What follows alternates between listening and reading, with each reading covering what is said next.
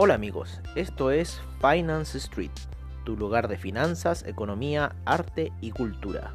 Bienvenidos.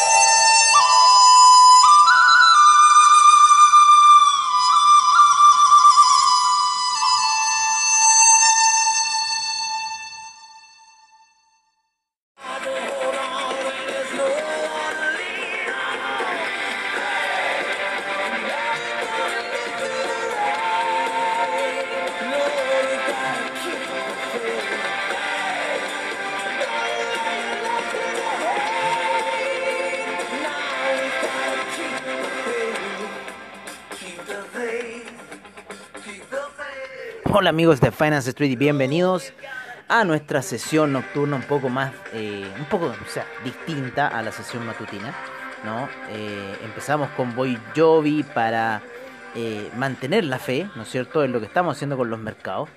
Hoy día tuvimos una pequeña exposición ahí en el dólar peso, nos jugó una, una jugada en contra, sin, sin embargo lo dejamos en hedge. Y bueno, ahí estamos en otra cuenta en dólar peso. Nos tomó ayer unas, unas posiciones de take profit. Y hoy día, cuando nos acordamos del dólar peso, claro, lo pillamos ahí que estaba volando bajo. Así que agarramos esa utilidad. agarramos esa utilidad con el dólar peso. La agarró porque la habíamos dejado puesta como take profit. Claro que se escapó después 3 pesos más, pero ya no importaba porque ya estaba mm, llenita la orden. Quizás me hubiera tirado stop out, no sé.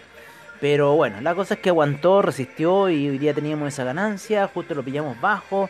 Le pusimos una, nueva, compra en 7.55. Sin embargo, otra que tenemos ahí, la MAM, la dejaba un poco más alta. 7.57 y después se quiso retroceder, ahí nos tiene que echar en el 7.55. Pero está entretenido operar el dólar peso, ahí para irlo sacando, porque ya en cierta forma estamos confirmando niveles eh, que podrían quedarse, que podría ser un nivel por la parte alta los 800 y por la parte baja, bueno, yo creo que reventar el 749. Eh, el 747 otra vez, ¿no es cierto? Si revienta ese punto, yo creo que ya podría ir a buscar los niveles más bajos.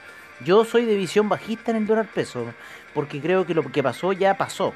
O sea, el estallido social fue lo más eh, relevante del alza indiscriminada del que tuvo el dólar peso, ¿no es cierto? Por parte del gobierno, todo ese tema de los saqueos, todas las cosas que estaban ocurriendo alrededor. Entonces, yo por mi parte creo que en cierta forma esa situación del dólar peso ya llegó, se calmó, eh, ya ocurrió las cosas que tenían que ocurrir de temas democráticos, de temas políticos, que es lo que principal que está pasando en Chile, y que debería ir así al camino hacia la baja. Eh, por otro lado, vamos a ver un poco el cobre. Por otro lado, el cobre hoy día se mandó una baja bastante importante, de los 3.16 a los 3.2, inclusive llegó a estar más abajo, casi tocando los 3.09. Estamos viendo ahí que em, hubo un techo, ¿no es cierto?, en el cobre entre la semana, eh, esta semana y la semana, eh, y hace dos semanas atrás. Vale, ahí por la semana del 19 de octubre, por esa zona, por ahí. Por ese mes. A ver, octubre, sí, pues, por esa semana. Por esa semana, a ver, aquí lo estamos viendo en semana. Y, ahí hubo un, techo importante, eh, casi lo llevó a 3,21 y después ya lo volvió a tocar ahora en esta vez y posiblemente vaya a buscar nuevamente esos niveles de 3,04. Yo creo que si hace esa banda, eh, en cierta forma estaría ratificando un poco su, eh, su em, sostenimiento dentro del rango de los 3 dólares, el dólar peso, no sé, esa es nuestra opinión. Yo creo que podría ser bastante válida una posible corrección del dólar peso, quizás de aquí a a la próxima semana. O sea, si esto ya empieza a tomar este color bajista que estamos viendo, eh, que podría de nuevo ir a buscar esa media de 200 periodos quizás, donde se ha soportado ya dos veces dentro de lo que ha sido este periodo de... Eh, esta sería la cuarta semana, cuatro semanas que estamos viendo en pantalla. Y que podría ir a buscar nuevamente esa media de 200 que hoy está por niveles de los 3,06. y podría caer un poquito más abajo, 3,05, 0,4 para ir a buscar alguna posición compradora y empezar el alza. Por otro lado, eh, el mercado estuvo fome, por decirlo así, porque empezó violento en la mañana, ya dando señales esa media de 200 periodos de que estaba generando mucho soporte, soporte también en esa media de 200 eh, periodos en gráficos de una hora, entonces eso ya era doble ratificación de una situación. Sin embargo, lo que estamos viendo ahora es que ya llegó a la media de 20 eh, periodos por debajo en gráficos de 4 horas, entonces estamos en la jugada de que... Eh, si está tocándola ya, podemos generar un retroceso, ¿no es cierto? Y con niveles de stop loss de eh, 11.921 para el Nasdaq, ¿vale? En este minuto, con lo que está haciendo la vela de 4 horas, ¿no? Pensando en solamente factores técnicos que ya tocó la media de 20 periodos en gráficos de 4 horas y esto podría seguir ese camino hacia la baja, ¿vale? Por otro lado, vamos a irnos cómo están sus aliados que hoy día el SIP también estuvo súper plano. Miren, yo creo que todo esto se mantiene plano debido a lo que pasó eh, el, día, el día lunes, ¿no? El día lunes fue la noticia, eh, la semana pasada fueron las elecciones, los índices eh, están sobre, sobrecomprados en este minuto. Entonces, bueno, tenemos ahí una pequeña situación que podría venir hacia una caída principalmente ya en lo que apunta el Russell 2000, en lo que apunta el SIP, en lo que apunta el Dow Jones. ¿Vale? Yo creo que mañana con los inventarios de petróleo y quizás algunas otras situaciones macro que pudiesen ocurrir, que podemos ver inmediatamente aquí en Investing para saber qué podría ocurrir con el calendario económico de mañana, si es que podría generar algún movimiento violento dentro eh, dentro del mercado, ¿no? Pero por lo menos lo que se ve en 4 horas, mucho apoyo de la media de 20 periodos en la gráfica de 4 horas, mucho apoyo. Pero también le quita dinamismo. El único que está jugando contrario en este caso es Nasdaq, que sufrió esa caída bastante fuerte el día lunes y eh, en cierta forma ya eh, la, la, media de 20 periodos le está haciendo resistencia al Nasdaq. En los otros casos está haciendo soporte, en Russell 2000, en Dow Jones, en S&P está haciendo soporte. Sin embargo, en Nasdaq está haciendo resistencia en, en este minuto la media. Pero bueno, esa es nuestra situación un poco con lo que estamos viendo. Vamos un poco con los índices eh, europeos, ¿no es cierto? Que están bastante interesantes porque ya eh, por lo menos el, DAX viene subiendo muchos días. Uno, dos, tres, viene subiendo todo el mes, ¿vale? Empezó noviembre el DAX en ascenso y ya eh, yo creo que estamos llegando a una vela de posible corrección, ¿no es cierto? Un poco de retroceso en el precio, así que hay que estar ahí, un ojo con el DAX, ojo con el índice español que hoy día también siguió subiendo, sin embargo ya la vela de retroceso debería empezar a aparecer. Situación similar hubo en el CAC. Que lo vamos a abrir aquí. Y vamos a ver qué onda el CAC. Mientras tenemos a Chuck Berry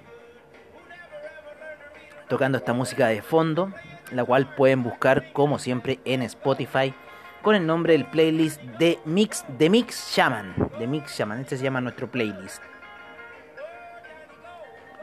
no sé cuántas horas de canciones, principalmente como de los 80, 90, de todo, hay de todo. Oye, disculpen un poco. Oye, está subiendo el oro, está subiendo el oro, está cayendo el franco suizo, pero ya vamos a llegar allá, ya vamos a llegar ahí. Estábamos viendo los índices y queremos ver el CAC, ¿no es cierto? Aquí, el CAC lo ponemos acá. Y vamos a ver también otro índice que lo vamos a traer para acá, nuestra pantallita, que es el China 50 y el CAC entonces al CAC lo vamos a poner abajo del China 50 perfecto. Estamos con el China 50 de da lo mismo de lo poníamos puesto quizás. Bueno la cosa es que el China 50 empieza lateral. Están las sesiones todavía, parece que no empiezan. China 50, a ver. China 50 no, ya empezó, ya empezó las operaciones. Empezó lateral el mercado chino, ¿vale? Posible corrección del mercado chino. China 50 a niveles de 16.175 está la media de 200 periodos en gráficos de una hora posible corrección. Pero sí, yo creo que puede haber una corrección ya en el CAC. Está muy alto el índice, muy alto. Las velas de 4 horas, mucho desgaste. Así que es, veamos si mañana empieza con algún gap bajista y ver qué situación podría ocurrir. No quisimos apostar a la compra, pero yo creo que podría ocurrir un gap bajista, ¿no es cierto? Ya los índices europeos están muy, muy, muy sobrecomprados, así que podría empezar correcciones con los índices europeos. El Nasdaq está en este minuto muy tranquilo girando. Vámonos con los hidrocarburos, ¿les parece? Hidrocarburos, tenemos al petróleo, el cual subió bastante fuerte el día de hoy. Estamos ahí depurando esta, esa situación hedge que tenemos. Hoy día, hoy día hubiéramos cerrado esa compra, aunque estuvimos al lado, estuvimos a 5 dólares de llegar al precio inicial, a 5 dólares. Y, y la dejamos escaparse, en los 11 ya chuta, después 19, pero ya llegó un punto que fueron los 41 con 34 y empezó a subir. Todavía se encuentra por sobre la media de 20 eh, periodos en gráficos de 4 horas, así que eso es muy importante con el petróleo.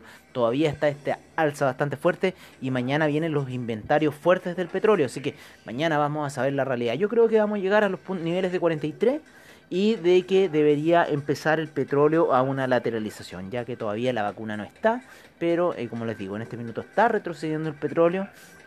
Tenemos todavía nuestras órdenes, ahí tenemos dos sell y dos buy, buy bien abajo, ¿no es cierto? Acompañado con un sell, un sell un poco más arriba, los niveles en los niveles medios en los niveles eh, ahí cuando fue esa alza bastante violenta el día lunes, ¿no?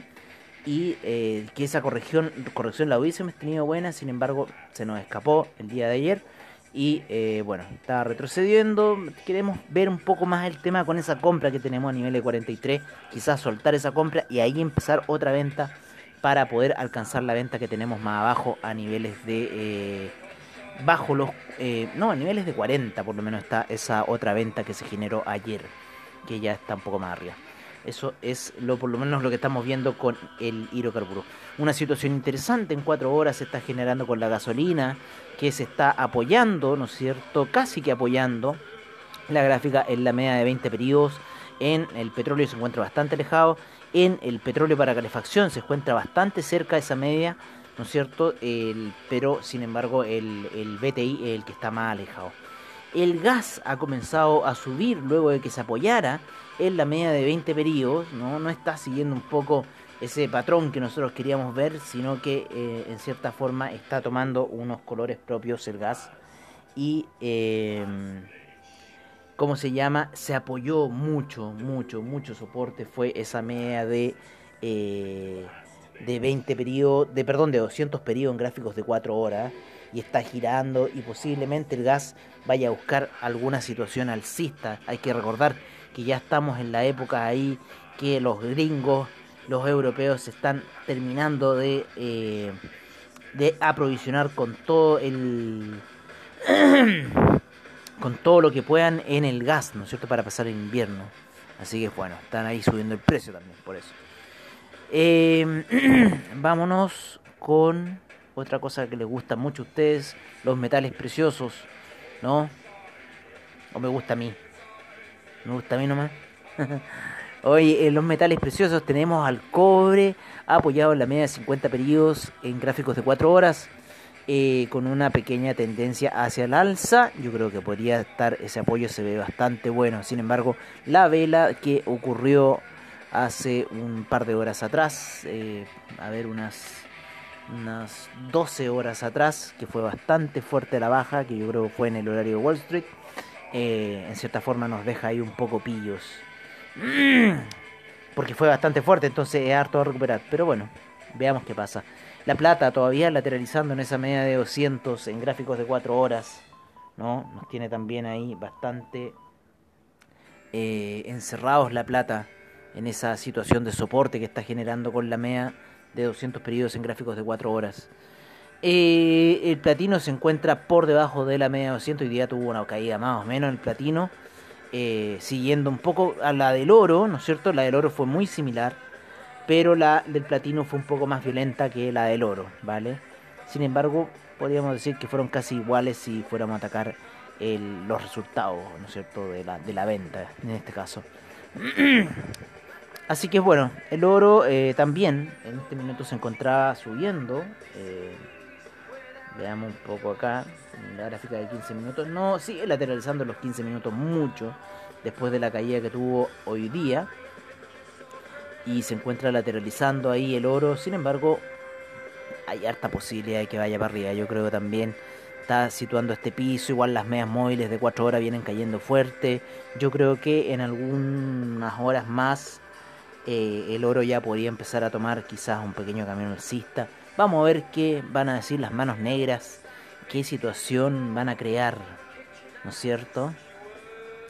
Oye, eh, veamos el café, de, salir de los commodities subiendo, fuerte el café, de esos niveles 102, ya está en 109 el café, en 1, 2, 3, 4, 5 días. Ha estado haciendo un juego ahí técnico muy bueno en una hora una salida muy buena esa rotura de las medias móviles de 50 y 20 periodos, después llegar a esa situación de la media de 200 periodos, atravesarla, después bajar, ¿no es cierto?, para apoyarse en esa media de 50 periodos y salir con un impulso alcista muy fuerte el café desde el día de ayer. Así que han estado interesantes ahí los movimientos que ha estado haciendo el café técnicamente. Y están alcistas.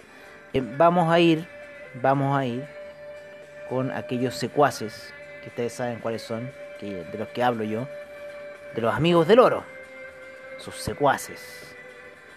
¿En qué están pensando? ¿En qué plan maléfico están? Bueno, en el plan maléfico están con el dólar index eh, llegando a eh, llegó a la media de 50 eh, periodos en gráficos de 4 horas, generando resistencia en ese punto. Estamos viendo una media móvil de 20 periodos que está girando al alza fuerte, que sirvió de soporte a velas en tiempo mm, más atrás y podría volver a perforar y que esa media de 50 periodos fuese esa resistencia, o ir a buscar quizás la media de 200 periodos que se encuentra un poco más alta, que está a niveles de eh, de 93,39. Por otro lado, el franco suizo se ha disparado, ha vuelto a los niveles de la semana pasada, a esa zona de los 0.920 eh, casi que llega cierto? 0.919 parece que llegó. 919 y empieza a retroceder y ya se encuentra en los 0.916. Hay aquí una fuerte especulación que podría ser. Si tenemos una baja fuerte del oro, ¿no es cierto? Que vuelva a los niveles de 0.899, o sea, pensemos que el oro por lo menos va a ir a recuperar más de 50 dólares de los niveles que está ahora. O sea, yo creo que eso perfectamente podría ocurrir. Luego ese desplomón que hubo el día lunes con el oro. Pero eh, eso sería un poco la situación que estoy viendo ahí. Ese oro me tiene bastante preocupado de esa alza muy fuerte que tuvo. Bueno, un poco contraparte a lo que estaba pasando con la caída del oro, ¿no es cierto? Que quién habrá avisado primero Ah, yo creo que aquí avisó. Aquí avisó. Aquí avisó el franco suizo de que algo iba a pasar. Franco suizo dio la señal, pero el oro, el oro se mató. Estuvieron muy parejas acá ya. Pero después el oro se siguió matando y Franco Suizo hizo ahí una cosa más. Eh, pero bueno, Franco Suizo ya está retrocediendo, lo mismo que el dólar index y el euro se encuentra muy apoyado en las medias de 200 periodos, gráficos de 4 horas, con la de 50 periodos haciendo un cruce y la de 20 girando. Entonces podría hacer ese giro para atravesar, ¿no es cierto? Para cruzar, ¿no? La media de 20 periodos para luego ir acompañando al alza quizás. No sé, está todo muy incierto. Hoy día abrió la Christine Lagarde, no tengo idea de lo que habrá hecho hoy día. Pero hoy día habló Lagarde. Así que la lagarto. Habló la lagarto hoy día. La Christine Lagarde.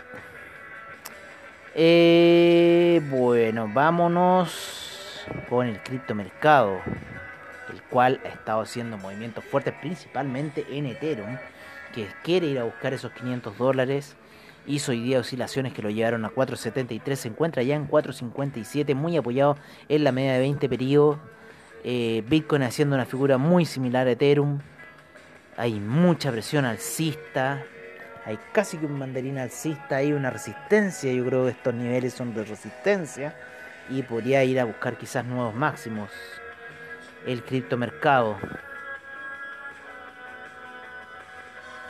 ¿Se acuerdan que íbamos a ver el calendario económico? Oye, eh, bueno, el calendario económico. El calendario económico.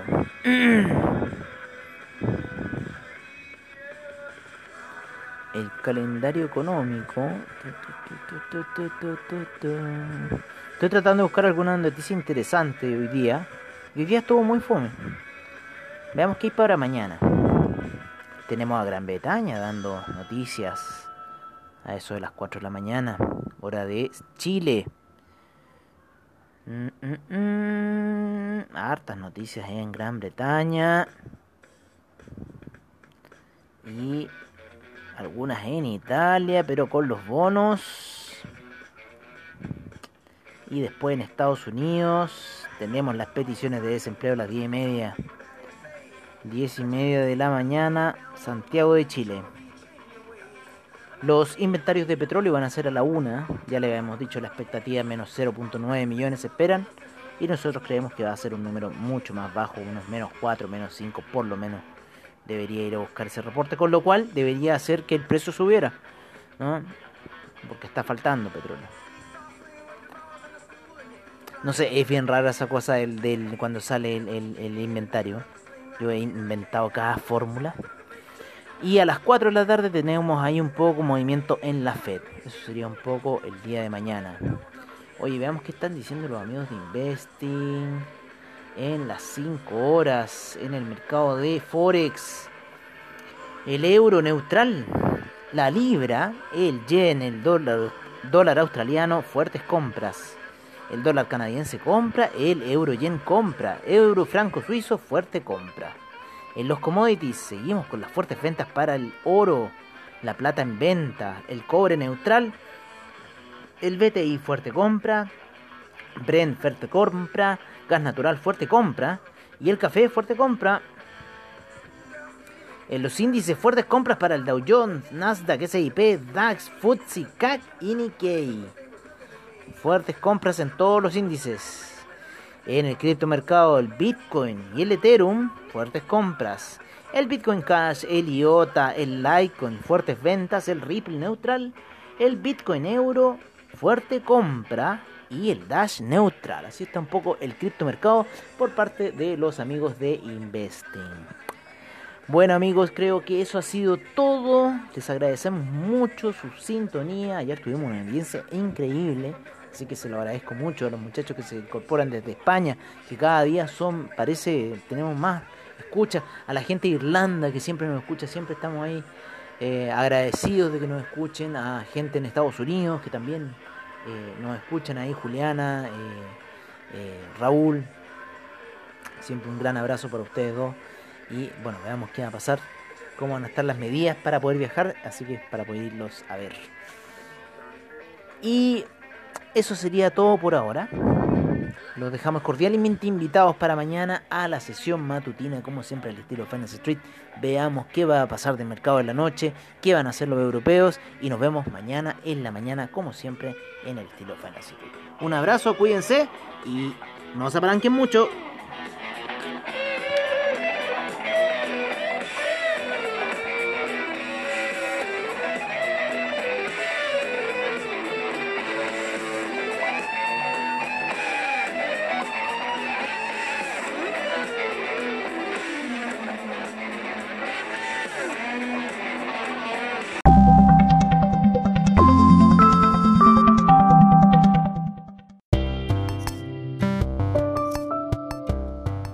Bueno amigos, eso ha sido todo en nuestra sesión nocturna de Finance Street.